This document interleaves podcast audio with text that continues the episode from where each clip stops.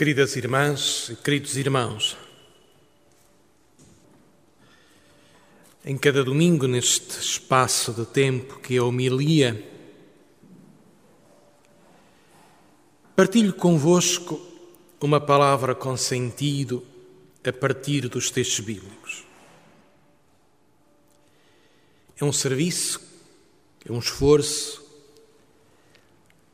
é também uma espécie de ginásio, de treino. É uma partilha que faço através do resultado de leituras, de silêncios, procurando relacionar os acontecimentos que estamos a viver com a palavra que lemos. Mas há circunstâncias em que, em que não conseguimos esta tarefa, que nos é mais custosa. Qualquer leitor e qualquer leitor da Escritura luta com o texto bíblico.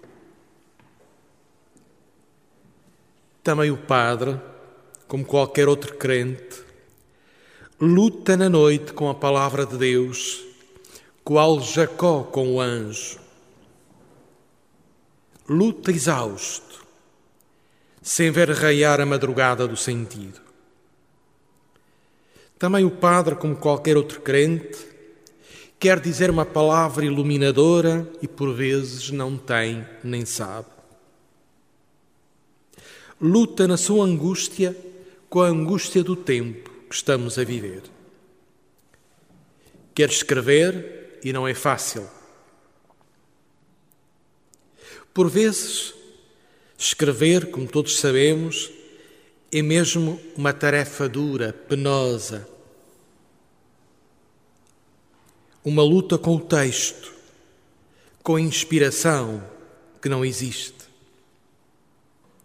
E também a celebração da Páscoa é ressurreição do sentido, é iluminação interior, é atravessar a noite do não sentido em que nós lemos e a palavra de Deus não é evidente para nós, na esperança de uma madrugada, de uma ressurreição.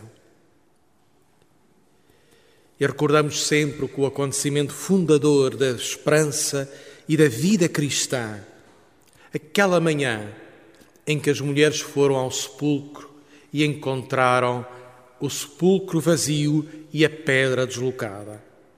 Não está aqui, ressuscitou e vai à nossa frente a rasgar os caminhos do sentido e do futuro. Por isso, a esperança cristã luta contra toda a esperança, conhece as noites de desânimo, de vazio, de perda, conhece os territórios da morte, mas não se rende aí.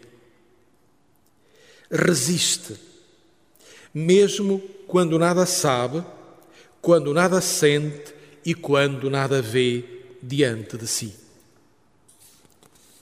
A fé e a esperança é esperar as coisas que não se veem, que não se sentem. Fazemos nossa oração do Salmo, do belíssimo Salmo 22 ou 23, que já rezamos na Quaresma e que voltamos a rezar aqui. Não temerei nenhum mal, porque vós estáis comigo. Não temerei nenhum mal, porque vós estáis comigo. O bom pastor ali é Deus. Conduz-nos às fontes refrescantes da Páscoa, às pastagens da vida em abundância. Ainda que tenhamos de andar por vales tenebrosos, não tememos. E nesta luta com o texto e com o sentido, descobrimos que a própria palavra de Deus coloca na nossa boca as palavras que precisamos para dizer a Deus. Ainda que tenha de andar por vales tenebrosos, não temerei, porque vós estáis comigo. Descobrimos que a palavra de Deus, feita oração, tem capacidade de ressurreição quando as coisas que dizemos parecem claras, evidentes, mas isso não acontece. logo no início. É um processo pascal. Celebramos hoje o Dia do Bom Pastor. De forma simbólica, recorrendo à imagem do ladrão, do pastor, da porta, Jesus faz uma denúncia direta das autoridades judaicas do tempo e aquelas que geriam os lugares sagrados. Pertenciam às autoridades religiosas que oprimiam o povo e lhes retiravam vida, manipulavam, sugavam, roubavam. Jesus contrapõe dois modos, dois comportamentos: o do ladrão e o do pastor. O pastor entra pela porta para ir recolher ao aprisco, à cerca, o seu rebanho, chamando cada ovelha pelo seu nome. A imagem é esta, durante a noite, os rebanhos de várias famílias ficavam recolhidos, guardados numa única cerca nos campos. Essa cerca era guardada por uma pessoa. De manhã, cada pastor entrava nessa porta, o porteiro abria a porta e começava a chamar o nome das suas ovelhas. E elas vinham à voz do pastor. À voz de cada pastor correspondia a resposta de um rebanho próprio. O pastor entra pela porta, o bandido, que é assassino, sobe pelos lados para não ser conhecido, para não ser visto nem detectado. O pastor chama cada uma das ovelhas pelo próprio nome, porque as conhece, uma a uma, na sua fragilidade, nas suas potencialidades, e conduz-las porta fora para a liberdade. Da cerca, território fechado, para fora, as pastagens.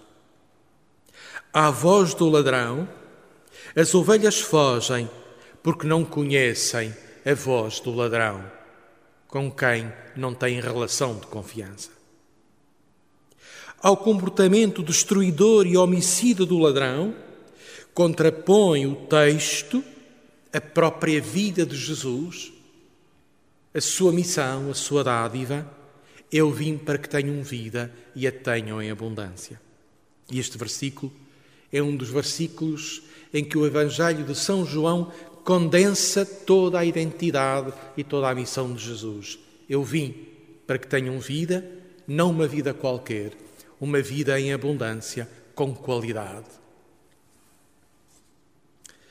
Hoje é o dia dedicado aos bons pastores e às boas pastoras. E vamos aqui ampliar intencionalmente a semântica.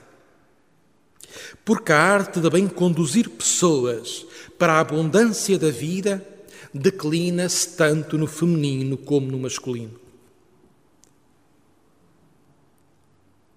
Somos responsáveis pela vida uns dos outros e estes tempos últimos nos fizeram todos congregar nesta responsabilidade comum. Mas há pessoas que na vida dos grupos exercem lideranças. Exercemos lideranças nas famílias, nas empresas, nas organizações nacionais ou internacionais. Exercemos lideranças nas escolas, nas universidades, nos governos das nações ou das autarquias, exercemos lideranças várias nas comunidades cristãs. Temos pessoas concretas ao nosso serviço. Cuidamos e orientamos gente. E à luz do Evangelho de hoje, é-nos feita a pergunta: como cuidamos dessas pessoas? Como vamos ao encontro das suas carências, necessidades, fragilidades, potencialidades, como somos capazes de integrar na escola, na turma, no grupo, na organização em que estamos, as potencialidades e os limites de cada pessoa para crescer, para se tornar corresponsável, para responder ao dom de si na dádiva aos outros. As nossas decisões podem roubar vida e introduzir morte, como podem acrescentar e multiplicar vida. Prolongando o sentido do texto do Bom Pastor. Isto depende das nossas escolhas. O bom pastor, o bom líder, a boa líder é aquele e aquela que consegue, que sabe promover as pessoas que têm ao seu cuidado com os seus dons e os seus limites. O bom pastor, o bom líder ou a boa líder potencia a vida dos outros, não a diminui. Procura tornar a vida dos outros fecunda, não a humilha. Ser pastor é um apelo, é uma vocação que se acolhe e se responde em cada dia. É uma prática permanente. Ninguém nasce líder, ninguém nasce padre, ninguém nasce consagrado, ninguém nasce em casal, ninguém nasce bom profissional. Essa pessoa pode ter a vocação, sentir um apelo e dar uma resposta mas precisa de exercitar esse apelo, de treinar, de discernir, de continuamente exercitar com riscos, com prova, com fracassos, para crescer nesta capacidade de gerir os irmãos e as pessoas que têm ao seu cuidado. Hoje, rezamos agradecidos por todos aqueles e aquelas que um dia sentiram o apelo de Deus a uma entrega generosa e sincera aos irmãos e irmãs e disseram sim. E continuam a dizer o seu sim. E rezamos também por aqueles ou por aquelas que uma vez disseram sim, pensando que o diziam de coração inteiro e que pelo caminho conheceram o fracasso desse mesmo sim. Peçamos ao Espírito Santo que suscite novas vocações na liderança da Igreja e da sociedade, ao estilo do bom pastor. Líderes, vocações, tanto de homens como de mulheres. Rezamos por aqueles que, através do sacramento da Ordem, são chamados a ser na vida das comunidades sinal de Cristo, bom pastor, guarda e pastor das nossas almas. Hoje é o dia da mãe.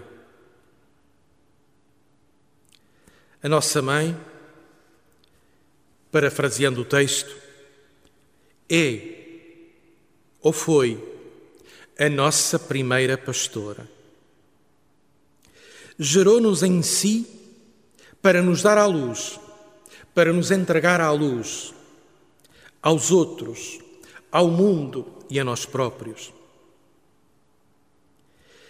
Ela foi, ou é ainda, a porta pela qual passamos para a aventura arriscada de viver por nós próprios. Abriu-nos as portas da liberdade e da autonomia, abrindo as portas do próprio corpo. A sua voz nos chamou pela primeira vez pelo nosso próprio nome e ela sorrimos também pela primeira vez. Essa mesma voz, a da mãe, tantas vezes recusamos ouvir.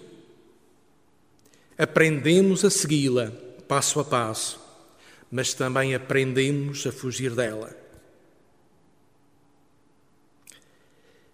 A nossa mãe aprendeu a ser mãe conosco, entre tentativas e erros, e sempre a recomeçar.